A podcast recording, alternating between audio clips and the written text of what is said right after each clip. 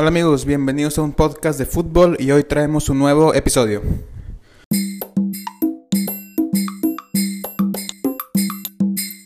Hola amigos, ¿cómo les va? Les habla su amigo Chelo. Gracias por escucharnos en un nuevo capítulo de un podcast de fútbol y hoy cerramos nuestra semana especial dedicada a Jacinto Elá Eyené con la segunda parte de la entrevista que le realizamos mi amigo Alberto Arispe y yo. Así que ya saben, es, es, la misma historia y espero que les guste esta segunda parte de la entrevista. Ahí está. Dale. Perfecto. Gracias, Jacinto. Gracias, gracias.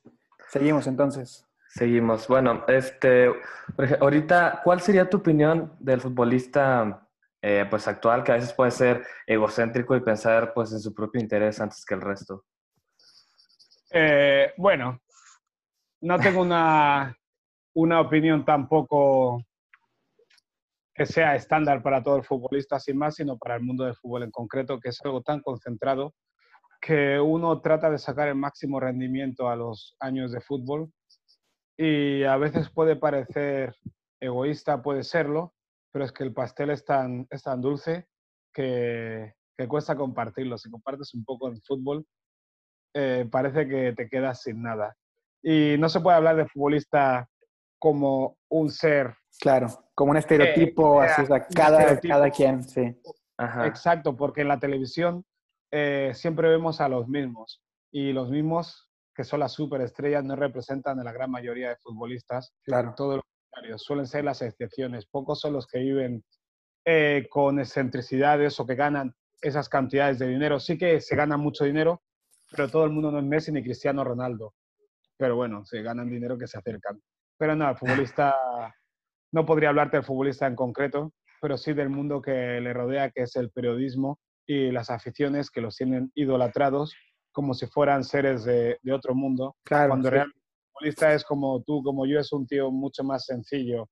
Claro que es sencillo, pero estamos hablando de un médico ni de un científico. Es un tío súper sencillo que juega fútbol, pero tenemos metido aquí en la psique que como juegan bien a fútbol, todo lo que hacen lo hacen bien. Es más, yo me acuerdo, sí, sí, claro. yo me acuerdo en el instituto y ya después, que cuando yo digo que no sé nadar, la gente me decía, joder, pero con lo bien que juegas a fútbol no sabes nadar.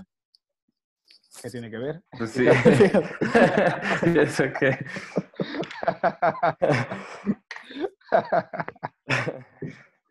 Sí, claro, como que se piensa que el que es bueno en el fútbol, pues como, que, todo, como que todo lo hace bien y todo le sale bien y pues digo, es, pues, pues, no, o sea, o sea, no eres más que una persona que, que tiene cierta habilidad muy buena con, con los pies, o, en el balón, lo mental, todo. Todo lo contrario, claro, todo lo contrario.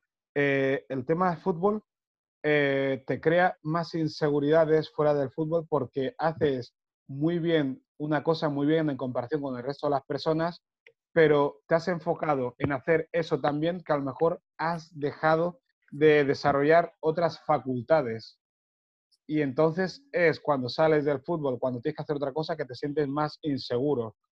Por eso, eh, cuando estamos aquí arriba, yo no hablo de los futbolistas que están en la élite, muchas veces no saben hacer ni las cosas más sencillas. Yo, por ejemplo, eh, las transacciones más sencillas no sabía hacerlas porque me las hacían como contratos del piso, abrir cuentas en banco y cosas así. Eh, me las podían hacer perfectamente, sobre todo cuando estaba en equipo de primera división. Luego llega el momento que te las tienes que hacer tú y no sabes. Mino Rayola, el representante, eh, en una gran entrevista en Financial Times, explica que, que uno de sus jugadores le llama y le dice que se me está quemando la casa. Y el tío dice, no me llames a mí, llama a los bomberos, fenómeno.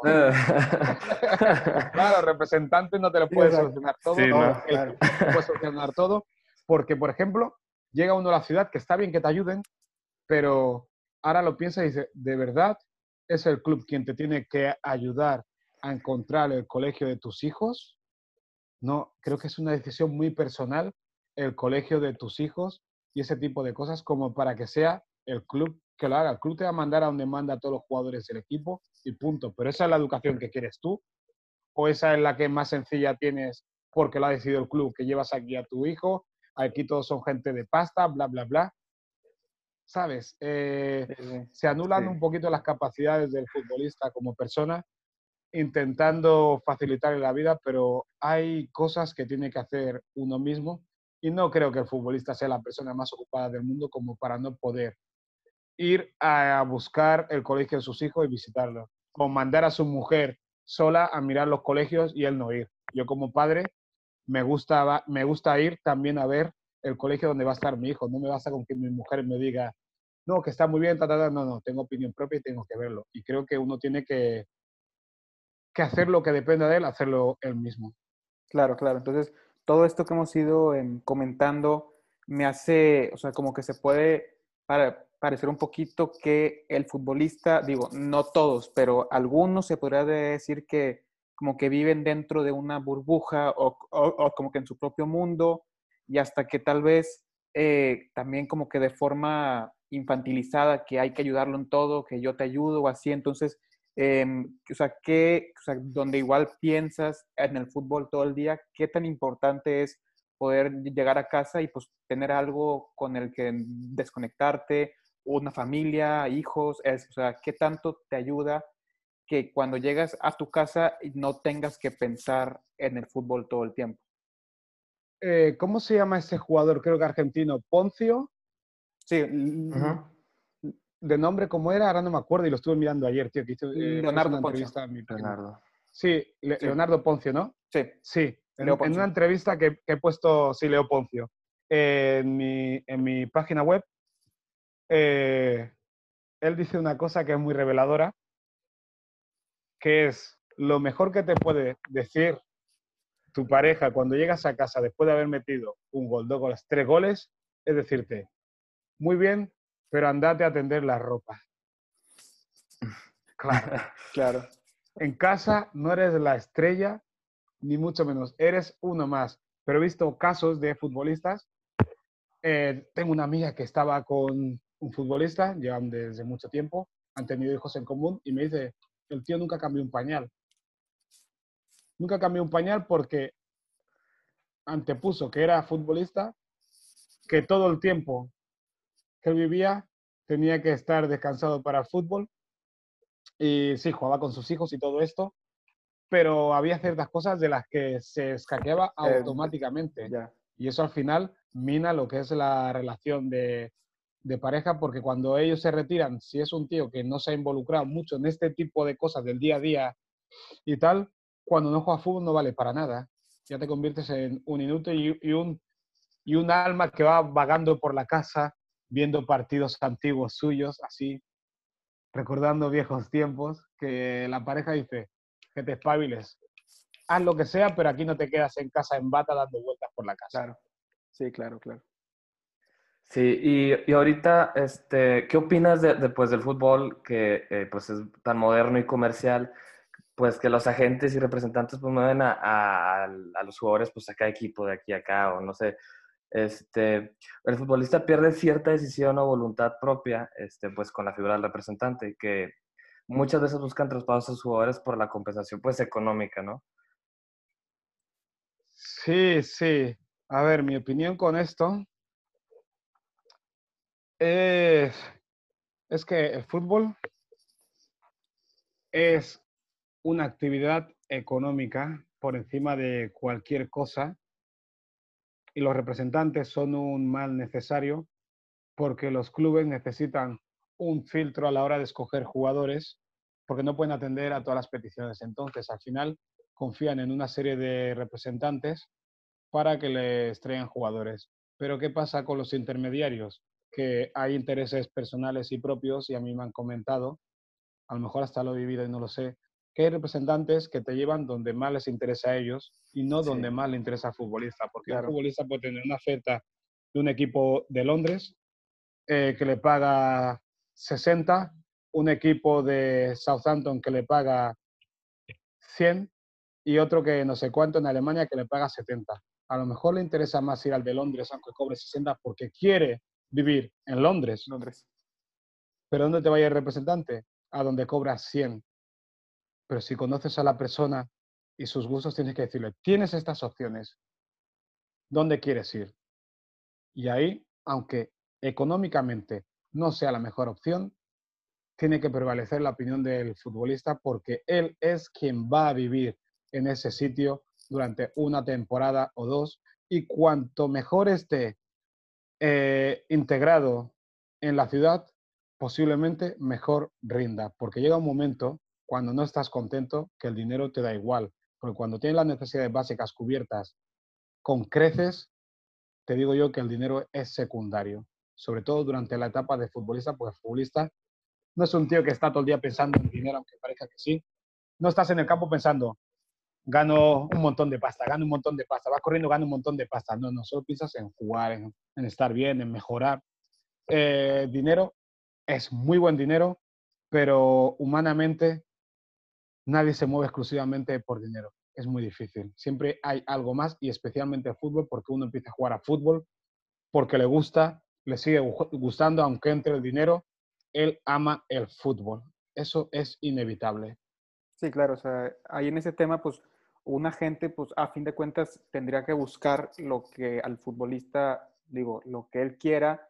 Y a veces, pues pasa que a veces tal vez desinforman un poco o tal vez no dicen todo como es con la intención de que, de que cierto, o sea, que, que su representado fiche por tal club porque le va a brindar una mayor compensación a él. Entonces, o, porque, porque tiene, o porque tiene buena relación con el director técnico de ese club y le ha prometido que le va a llevar. Y la primera opción es esa porque ese director técnico le permite llevar más jugadores en siguientes ocasiones y si no le llevo ahora no me dejará meter más jugadores. Claro, Eso suele pasar mucho. Sí. a veces también los agentes pues buscan, inventan cosas para que, por ejemplo, eh, se comunicó tal equipo con, este, con mi jugador para que el club a lo mejor ahí le haga el aumento de salario o, le, ofrezca, le, ofrezca, mejores cosas y pues la gente también se beneficia de eso. Alex Ferguson, Alex Ferguson en su libro Liderazgo dice, comenta algo así, pero sobre todo con el tema de de los representantes, lo tóxico que son con algunos jugadores y lo interesados que son. Dice que él tuvo, ha tenido problemas en muchas temporadas en dar las alineaciones al equipo que va a jugar el día antes y en cuestión de minutos ya que se haya filtrado a la prensa. Dice que esto es cosa de los representantes que enseguida que termina el entrenamiento llaman a sus jugadores para preguntarles cuál va a ser el equipo titular y así podérselo filtrar a un periodista amigo y así este periodista amigo le puede devolver en favores estos chivatazos. ¿Y cuáles son los favores? Pues inventarse posibles ofertas para presionar en las relaciones. o, sea, es, o, sea, es toda una relación ahí tal vez no, tal vez no muy sana para el, digo, para para la persona. Para fútbol en general, para fútbol en, no, o sea, para el fútbol en general. Ahí ya se mezclan muchos intereses personales de yo como representante, luego el periodista, entonces, entonces o sea, tú como, tú como periodista ya no estás, o sea, ya no estás cumpliendo con tu trabajo de una forma honesta, o sea, ya estás desinformando a la gente porque le debes un favor a tal la gente, entonces ahí ya, digo, se crea un ambiente que, pues sí, tóxico, o sea, tóxico, o sea, que no es, que no es verdad, o sea, es desinformar a la gente con la intención de que el equipo eh, le, aumente el salario, le cambie el contrato o así. Sí, sí, sí. Claro, eh, ¿cuántas veces hemos visto que salen periodistas, por ejemplo, en Barcelona, cuando ya se fue Ronaldinho, cuántos periodistas empezaron a contar, sí, vimos a Ronaldinho siempre de fiesta, no sé qué, no sé cuánto, ta, ta, ta, ta, ta, ta. Eh, y lo cuentan cuando ya se ha ido. No digo que deban destrozar la carrera a los futbolistas ni nada, pero mientras estaban informando, conocían todos esos datos y te estaban diciendo que no entrenaba porque tenía gastroenteritis. No entrenaba porque no sé cuánto. Digo, si saben la verdad y estás diciendo otra cosa, estás mintiendo. Claro pasa habitualmente, pero ya la información en el periodismo deportivo, si ya es subjetiva de por sí, eh, hay muchos intereses y es muy fácil encontrar corrientes a favor de un jugador en concreto porque tiene buena relación con la prensa. Lo vimos en el Madrid con el tema de los soplos. Parece que Casillas era habitual a, los chivatazos porque tiene muy buena relación con los periodistas, los pesados del periodismo español y a Mourinho, a Mourinho le, le, cansó eso. Sí, claro. Y luego se ha visto, luego se ha visto que eh, si eres amigo de los periodistas, tarde o temprano, eso sale del vestuario. Y si hay algo que me da asco, es que se chiven cosas de vestuario, que se filtren, porque, porque no puedes confiar en la gente, te puede perjudicar a nivel de equipo porque al final es un equipo y todos están remando en la misma dirección y que hay alguien soltando cosas desde dentro, creo que es muy feo. Sí, claro, claro, o sea, que o sea, todo, o sea, todo, todo, todo lo que se comenta pues es en parte en cierta intimidad de equipo que a fin de cuentas pues son personas que las ves todos los días, que, que convives con ellos y pues sí, o sea, ese ambiente que ya no sabes ni en quién confiar porque siempre hay estos futbolistas que em, sueltan, digo, o chivatazos, ciertos em, rumores o así. Pero, pero por eso eh, en, los vestuarios no se habla de nada, nada serio, nada concreto. Todo lo que se habla entre compañeros, así a nivel general, es, es muy banal. Va a ser raro que encuentres en un vestuario un compañero que le diga a otro, a no ser que sean muy amigos por encima del fútbol, que le diga que, que tiene depresión o que está yendo al psicólogo. Eso tú no lo dices en el vestuario, porque cualquier compañero de estos que hablamos coge y lo filtra a la prensa y dice que tal persona está yendo al psicólogo porque tiene depresión. Y una cosa que era privada, pues pasa. O, o te, te has separado y tal, eh, no lo comentas dentro del vestuario, a pesar de que compartes muchos días, mucho tiempo con los compañeros y necesitas a lo mejor compartirlo con alguien, decir, estoy mal porque me estoy separando, por eso estoy entrenando mal. No lo puedes contar porque también se filtra. Entonces, de lo que se habla en el vestuario, ni de política ni de nada, porque se filtra también se hablan de cosas muy banales, por lo menos lo que he vivido yo, cosas que no causen problemas entre las personas. claro, sí, sí. claro, ni política, de fútbol sí, de fútbol sí se habla porque es tanto el mismo, mismo barco, pero ni política ni, ni cosas personales porque cualquier cosa por el estilo puede utilizarse como una debilidad. Sí, claro, claro. Bueno, también otra entrada de, de tu blog que, que, se nos hizo muy, muy interesante fue la de por qué odio el fútbol, donde tocas temas recurrentes como son las, las lesiones, más tipo este deporte como un, como un trabajo, ese eh, cambio de, de, eh, de, emociones tan, tan constante eh, dentro de, de, un partido, donde felicidad y luego tristeza y luego angustia, todo ese cambio de, emociones, esas amistades que, que, que tal vez no, no perduran y luego cierras con odio el fútbol porque estoy acabado. Es ser, o sea, ese trabajo de ser fútbol, futbolista, ¿tú piensas que es uno de los, tal vez de los trabajos con mayor carga emocional o en sí es por, por, la, por la naturaleza de todo lo que rodea al fútbol o así? Sí, eh, los deportes están todos cargados de, haga redundancia, de la carga emocional del estado anímico. Los deportes en la élite y en la no élite también tienen mucha carga emocional y lo digo después que he pasado al mundo laboral y he tenido trabajos que son agradables, son agradables comparado con el fútbol. El fútbol es agradable, pero cambia mucho el estado anímico. Tú sabes lo que terminar un partido y, y pasar la tarde después del partido, el día siguiente, dándole vueltas todavía al partido y esa intranquilidad, eso darle vueltas a, al asunto, que solo puedes quitártelo cuando ya vuelves a entrenar. Eso no te pasa con cualquier trabajo. Con algunos trabajos sí, sobre todo cuando la empresa es tuya. Pero desconectar de fútbol y decir desconecto es muy complicado, es muy complicado, no es fácil decir ha terminado el partido, ya no pienso más. Para eso hay que hacer un trabajo psicológico bastante fuerte. Tampoco hay que desconectarse mucho, pero una de las herramientas que utilizan muchos futbolistas para desconectar del fútbol es darle a la bebida y beber mucho más de la cuenta eso es algo que es bastante habitual en el fútbol. Y lo de odiar el fútbol, claro, eh, por momentos lo odias, por momentos lo amas y creo que vivir así no, no, no es sano mentalmente. Ya dentro de los partidos lo que has dicho, que pasas de un estado anímico en cuestión de minutos, de segundos continuamente y acabas más cansado por lo anímico que por lo físico real. Esas emociones tan fuertes, esa tensión, esa tensión, que lo disfrutas porque disfrutas de ese, esos nervios en el estómago, esa tensión, estar atento, eh, esa presión, lo disfrutas, pero acabas agotado. Y, pero llega un punto que yo pensé, pero merece la pena que yo saque la peor cara mía, la más competitiva, cuando juego en tercera división. no, digo, si yo, yo fuera del campo, soy mucho más tranquilo que todo esto. Eh, necesito un trabajo donde pueda ser yo todo el rato. Mi yo competitivo ya no lo quiero, no me gusta ni competir al parchís. Y eso no quiere decir que yo no sea competitivo, pero yo compito contra, contra mí mismo continuamente, en ser cada vez mejor en las cosas que hago, en no rendirme, pero no tengo por qué ganar a nadie. Ni siquiera, soy un poco como los de las maratones.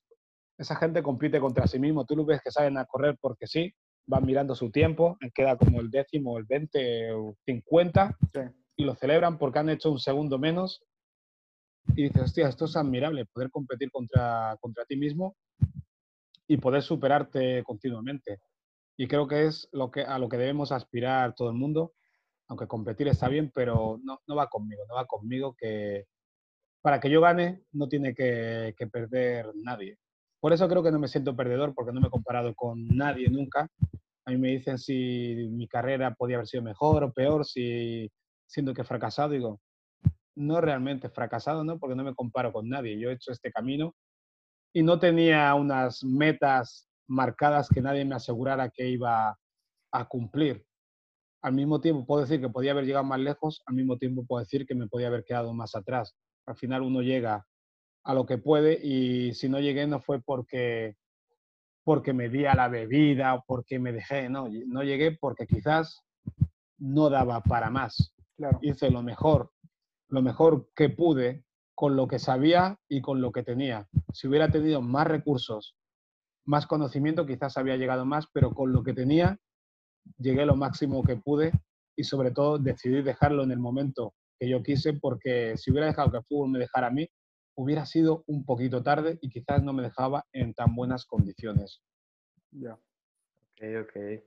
Bueno, ahorita, pues regresando ahí un poco de, este, a la controversia ahí del fútbol, este, hay un caso de este, este futbolista Xavi Simons, que siendo pues muy joven ya, ya cuenta con muchísimos seguidores en todas las redes sociales, este, pues críticas ahí por dejar el, el Barça, eh, y pues gente lo ponía como, como el futuro de, pues es un, es un crack, ¿verdad? Por la edad que tiene. Este, ¿Qué opinas de este caso? Ah, yo, ya lo dije en un artículo en mi página web que creo que, que lo hizo bien. Creo, creo, que lo hizo bien. A ver, eh, si con 16 años alguien viene y te ofrece 800.000 euros, un millón de euros, no sé cuánto le pagan, ¿por qué vas a decir que no? Claro, claro. ¿Por qué vas a decir que no? Yo tengo 38 años y me dicen que me dan un millón de euros. ¿Qué diferencia hay con Xavi Simons que conmigo? Yo digo que sí. Y si me lo llegan a decir hace 15 años, también digo que sí. sí. claro, también, sí, sí, sí.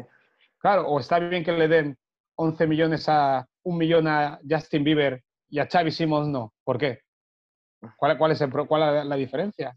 Claro. Joder, Lo, que la, gente quiere es que uno haga lo que ellos tampoco harían. ¿Quién va a renunciar a eso? Tú juegas a fútbol por dinero. Tal cual. Porque te gusta y cuando llegas a cierto nivel por dinero. Solo juegas por jugar cuando estás en nivel amateur o veterano. Nivel semi, eh, no profesional para disfrutar. Ahí no juegas por dinero porque nadie te está pagando. Sí, claro. Ya juegas porque quieres. Porque juegas, claro. Porque juegas, pero cuando ahí se paga, vas a querer que te paguen más todavía. Claro. ¿O quién quiere ir a trabajar con, gratis? Nadie. Luego la gente te viene diciendo, es que llevo trabajando desde los 16 años, desde los 14, los jóvenes de hoy, no sé cuánto. Sale un joven que con 16 años está trabajando, le dan un millón de euros y le critican. Ah, no, que solo está bien trabajar por poco dinero. Eso está bien. sí, sí, sí, Claro. Gente que odia a los jóvenes, tío. Se olvidaron que son jóvenes y odian a los jóvenes. Y respecto a los aficionados del Barcelona, pues supongo que se han sentido que les ha dejado tirados. Pero, claro, pues cuando viene Dembélé al Barcelona o Cutiño el otro, han dejado también tirado a otro equipo. Claro, los que fichan ellos en la cantera también vienen de otros equipos y no les salen gratis, ¿eh? que el Barcelona B está lleno de gente que viene de otros equipos con los que han pagado pasta. Claro, cuando uno se va es un mercenario, cuando uno se va de otro sitio y viene a tu equipo, no es un mercenario. ¿Cuál es la diferencia? Tú, la diferencia eres tú. Claro, totalmente. Sí, entonces, o sea, en este caso, pues lo que lo que comentábamos de, pues ya para los... aparte, perdón, aparte... No, no, no, no, dale, dale, eh, que tampoco su nivel era para decir, va a llegar al primer equipo claro, de Barcelona. No, que uno mismo lo sabe. Por su ¿eh? físico, no sé si por el pelo ya o sea, llamaba la atención o algo, pero y luego el, el, el Xavi tal vez también, o sea, esto está una... Uno, nota que se, va que, que, se puede estancar y necesita un cambio de aire y dice, es que no soy el mejor de aquí. Esta oferta no la voy a tener otra vez en mi vida. Y puede ser que yo cuando me fui con 19 años, hasta también pensé, puede estar equivocado, pero podía pensar, es que una oferta de tres años por irme a la liga inglesa no la voy a tener otra vez en mi vida. Quizás pensé eso. Y a veces hay que tomar decisiones. Y a veces te equivocas, no te equivocas. Siempre vendrá alguien a decir, te equivocaste. Pero también puedes acertar. Tienes que tomar las decisiones si te, te equivocas no pasa nada. Esa es la consecuencia. Pero haz lo que pienses tú. A mí que una masa de aficionados diga qué es lo mejor para mí que no es lo mejor para mí. Cuando yo me retire, ¿esta gente dónde va a estar? ¿Me van a ayudar ellos a mí? No, es así. Claro, entonces, o sea, de que sobre este caso, pues sí, o sea, como, como comentábamos que ya el futbolista para los 27, 28, tal vez ya, eh, tal vez ya no gana lo, lo mismo si él desde más chico puede empezar a cobrar bien, pues que lo haga. O sea, sea aquí, sea allá. claro, porque tú no sabes cuándo se te acaba. Totalmente. cuándo se te acaba. Yo cuando me fui con 19 años no sabía que con 20 me iban a romper la rodilla. Claro, o sea, es un deporte tan aleatorio que un día estás acá y luego una lesión o cualquier cosa, llega otro técnico que pues no es de tu agrado y pues bajas. Entonces, o sea... O dejas de jugar también como jugabas antes. Claro, también, claro. Es que son mil factores, es que son mil factores, externos que si se suman o, o si llegan, te cambian la suerte muy rápido. Entonces, o sea, si él desde joven puede empezar a ir creando cierto patrimonio para él, pues que lo haga, porque es un trabajo muy, muy, muy aleatorio, muy de muchas dudas que luego pues no sabes si hoy estás bien, pero en dos días o así, entonces digo, claro, o sea, es un no, no creo que sea claro, es que se, se, puede se puede ganar dinero y seguir disfrutando del fútbol. claro. Se puede. Eh, porque dicen Xavi Simons, Xavi Simons, no sé qué. Amigos, que Xavi Simons se ha ido al Paris Saint Germain, que hoy va a jugar la final de la Copa de Europa. que no se ha ido a la Liga de Malta, a la Liga de, de, Kazajistán. No, que se ha ido al Paris Saint Germain. Sí, o sea, a ver, broma. El equipo de Neymar. es que, madre mía, que al Paris Saint Germain no le han metido 8 a 2. sí. sí, o sea, dices tú, a ver, o sea, no es, no es como que sea, no es como que sea un paso atrás en su carrera, para nada, o sea, para nada, para nada. Entonces, o sea, ¿por qué tanto resentimiento? A ver, otra cosa, o sea, todavía es joven y es su propia vida, entonces, o sea, ni siquiera sabe si en el Barça va a llegar al, a la plantilla, entonces, o sea, se crea tanto... ¿quién, debuta en el Barça? En el Barça... Sí, porque digamos que el Barça no, es tan bueno debutando eh, jugadores. el Barça, claro, es que es complicado, es que, vivimos de recuerdo de la, época Xavi, Piqué, toda esta gente, Busquets, ha sido un bloque que sí que se ha consolidado, pero después de ellos, Actualmente, pocos jugadores se han consolidado ahí, muy pocos. Muy pocos, muy pocos. Uno, dos. Ahora en Sufati, Sergi Roberto y poco más. Poco más. Desde Xavi La verdad es que sí, porque luego más. Salen los Carles Pérez y luego se va y luego una temporada Ricky Puch. O sea, antes, antes sí veías, o sea, un paso en la masía que dices tú, pues aquí me quedo y acá, pero ya van varios años en los que pues no está funcionando bien, entonces, o sea, siendo Xavi viendo cómo está la cosa, dime, dime. ¿Sabes por qué? Aunque esta gente de, en el Barcelona no se dice, en el entorno de Barcelona no se dice, ¿Por qué no cuentan con la masía? Porque tienen dinero. Cuando la gente tiene dinero, no tiene tiempo para esperar. Claro, o sea, no está de que... Fíjate los parques de atracciones. vete, al parque de atracciones. Si tú tienes pasta, te compras la pulsera para no hacer la cola. ¿Por qué vas a esperar si dinero? Claro, claro. Sí. Claro, claro. Totalmente. O, sea, tú con... O sea, si tienes buen, buen ingreso todo, pues o sea, no no tienes tal vez esa paciencia para desarrollar al joven y, que se acople. O sea, tú, tú lo que buscas es ya una certeza que pues tampoco las han conseguido muy bien. Mira, el Barcelona, el Barcelona en, cuatro años en el filial han fichado como 40 jugadores de todas partes del mundo. En cuatro años es una barbaridad. Claro. Es un montón de dinero que se ha metido ahí, ¿eh? Sí. Empecemos a investigar quién son los representantes. Ahí, ahí, estamos despellejando aquí al Barcelona, tío. Sí, ya. bueno, eh, ya para, para darle un poco de, de, cierre a esto, eh, ¿tú crees que un poco, bueno, o sea, ya el espectáculo y tal vez la esencia de este deporte tal vez se puede comentar que se ha venido un poco a menos con este ya fútbol tan comercial, tan de redes sociales, en medios de, comunicación, marketing, patrocinios, todo eso. ¿Tú crees que realmente el, o sea, ya el, ya el fútbol, el, o sea, ya el, ya el deporte en sí tiene la misma esencia o el mismo espíritu que hace 30 eh, años, 40 años? Igual con tanta red social, tanto video en Twitter, tanto todo, eh, puede perjudicar tal vez la carrera de un em, de, deportista, porque antes era, era más complicado ver los partidos. Ahora yo aquí puedo ver casi, casi cualquier partido y, luego en Twitter, si ves un, un, video o así, tal vez lo que muestran son las cosas malas que hizo tal persona en el partido, pero no muestran todo lo bueno. Entonces tú, tú te quedas con lo malo. Entonces ya, o sea, ya como como cierre, ¿tú crees que la esencia de este fútbol actual se ha ido perdiendo poco a poco?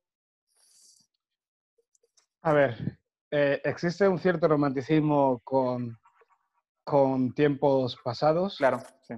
Y, y, no creo que, que sea peor. Otra cosa es que yo esté más cansado porque ya llevo años viendo fútbol y soy joven.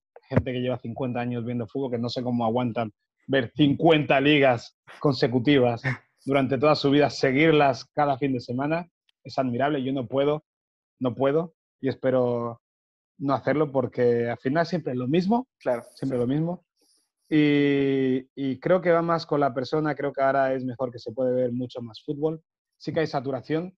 Eh, así de compañeros tengo yo un montón de compañeros que me dicen que apenas ven partidos de fútbol una vez que ya se han retirado, ven muy pocos eh, quizás porque hay tanto, es como Netflix, hay tantas series que al final llega un momento que dice no quiero ver ninguna serie más porque estoy ya saturado de series entre Netflix, Amazon Prime, HBO y todo el tema este. Dice, claro, cuesta cribar, es la paradoja, paradox of choice, la paradoja de la elección, algo así. Cuanto más opciones tienes, más difícil es elegir. Nos pasa en los supermercados. Si hay 10 tipos de cereales, te tiras un rato y a ver cuál cojo si tienes los normales, los de chocolate y los de miel, pues ya es fácil elegir. Claro, sí. Pero la liga francesa, la liga inglesa, la liga de tal, todos los partidos, todos en un link pirata, puedes ver el que quieras, al final acabas saturadísimo. Claro. Y lo que, lo que esto conlleva es que hay mucho menos análisis eh, para entender el juego y se habla a base de highlights. Eh, claro, solo se miran resúmenes, lo que dices los, tú. Los videos del eh, partido, o sea se, se pierde Se magnifican un montón de cosas, eh, no se contextualizan las acciones y claro, todos son hypes y, dices, ¿qué tonterías están diciendo? hasta, los mismos comentaristas, yo lo veo aquí en España, estás viendo el partido y dices, no están leyendo el partido de la manera real, están diciendo lo que les sale de los huevos, eh, no sé por qué, para contentar a la gente que se emociona con un vídeo de 20 segundos y ya está. No digo que haya que ver todos los partidos, pero por lo menos pero, hay, que, hay que contextualizar un poquito las cosas. Claro, claro, claro. Eh, bueno, pues ya con esto ya em, cerramos. Muchas, muchas gracias por, por, por, tu tiempo. Para mí ha sido todo, todo un honor poder hablar con, contigo, que tal vez tu historia no sea tan conocida, pero, o sea, son esas las historias que a mí más me interesa eh, dar, eh, dar a conocer, porque son las historias que, que, no se cuentan mucho, pero que son, que, que, tienen cositas muy interesantes, que de ahí es donde más podemos eh, aprender. Así que muchas gracias por, por, por tu tiempo, por, por em, tus, tus respuestas, todo, todo, todo. Muchas gracias a vosotros y que sepáis que este tipo de, contenido es el más común entre los futbolistas, pero pensamos que a nadie le interesa y la gente no lo cuenta. Luego empiezas a, te empiezas a explicar historias, historias de futbolistas que no han llegado hasta aquí arriba o que han estado ahí, no han sido ni superestrella ni nada, y alucinas, porque todo el mundo piensa que su vida no es interesante, sea futbolista o no. Y creo que era Mark Twain o Charles Dickens que decía que una vez que tienes 18 años, tienes suficientes historias como para entretener, entretener a cualquiera a partir de los 18 años. Imagínate. Claro. Sí, bueno, bueno, eh, muchas gracias. Ya sabes que eh, aquí estamos desde, desde México, aquí ya siguiendo tu, tu carrera, tu, tu, canal de YouTube. Ya en pronto eh, habrá que, que, que, leer todos, todos tus libros, ir, Sí, los tenéis ahí, al pendiente. gratis, gratis en jacintoela.com, que lo sepan también la gente. Sí, gracias. Y el que quiera pagar, que pague, tío, que tampoco está mal, pero yo solo quiero que lo lean antes que todo quiero que lo lean más que, que lo paguen. Claro, claro. Claro. Bueno, muchísimas gracias y ahí, ahí está. Gracias a vosotros. Muchas gracias. Perfecto. Dale. Hasta, luego. Dale, cuídate mucho. Bye.